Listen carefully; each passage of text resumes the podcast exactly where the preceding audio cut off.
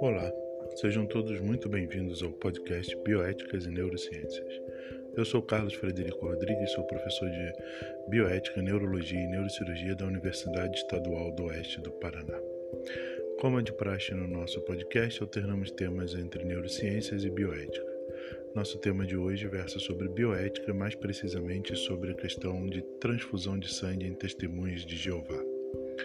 Aqueles que tiverem mais interesse pelo tema, nós sugerimos o nosso blog rodriguescfa.x.com/bioéticas ou entre em contato conosco no e-mail rodriguescfa@gmail.com. Sem mais delongas, vamos ao nosso tema de hoje: transfusão de sangue em testemunhos de Jeová. Questões religiosas envolvendo atos de profissionais da saúde é mais comum do que imaginamos. Inúmeras vezes, familiares ou pacientes sentem-se constrangidos por utilizarem um referencial religioso para orientar sua tomada de decisão. Talvez o caso mais conhecido sejam as transfusões de sangue em testemunhos de Jeová. Essa questão é uma das mais polêmicas conhecidas em bioética. Envolve um confronto entre dados objetivos com uma crença, entre um benefício médico e o exercício da autonomia do paciente. Podemos chamar essa situação de não consentimento informado. A fundamentação religiosa para tal atitude encontra-se em textos bíblicos. No livro do Gênesis, capítulo 9, versículo 3 ao 4, diz lá: Todo animal movente que está vivo pode servir-vos de alimento, como no caso da vegetação verde, deveras vos dou tudo. Somente a carne com sua alma, seu sangue, não deveis comer. No Levítico, capítulo 17, versículo 10, quando qualquer homem da casa de Israel ou algum residente forasteiro que reside no vosso meio que comer qualquer espécie de sangue, eu certamente porei minha face contra a alma que comer o sangue, e, deverás, e deveras os deseparei dentre seu povo. Já existem diversos livros e artigos sobre o tema.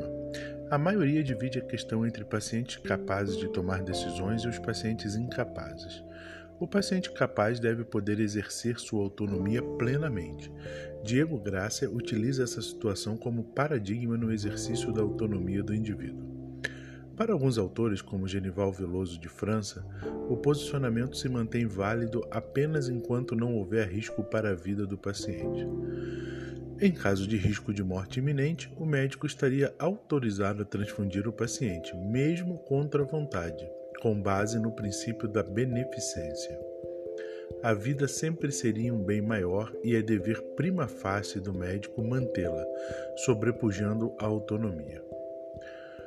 O Conselho Federal de Medicina de 1988, a resolução de 1988, adotava essa posição no seu Código de Ética Médica.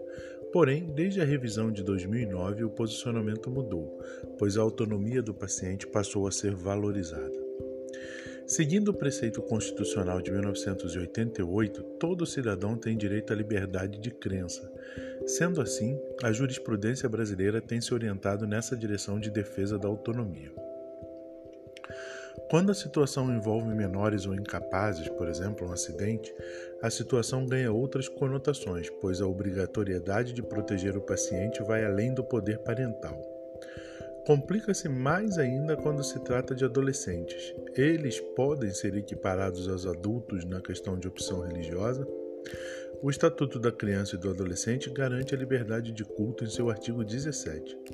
Normalmente, a equipe de saúde solicita, através da Procuradoria da Infância e da Juventude, a autorização para o procedimento, suspendendo temporariamente o pátrio poder. No caso de pacientes menores de 12 anos, especialmente bebês, a proteção à vida prevalece sobre a crença manifestada pelos pais.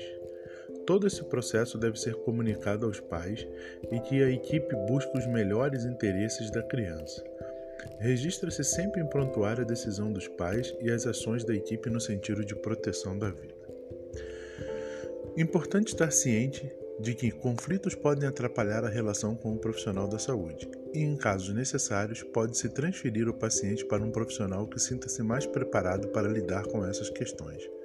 As testemunhas de Jeová possuem grupos de apoio e unidades médico-hospitalares que podem auxiliar nos casos complexos.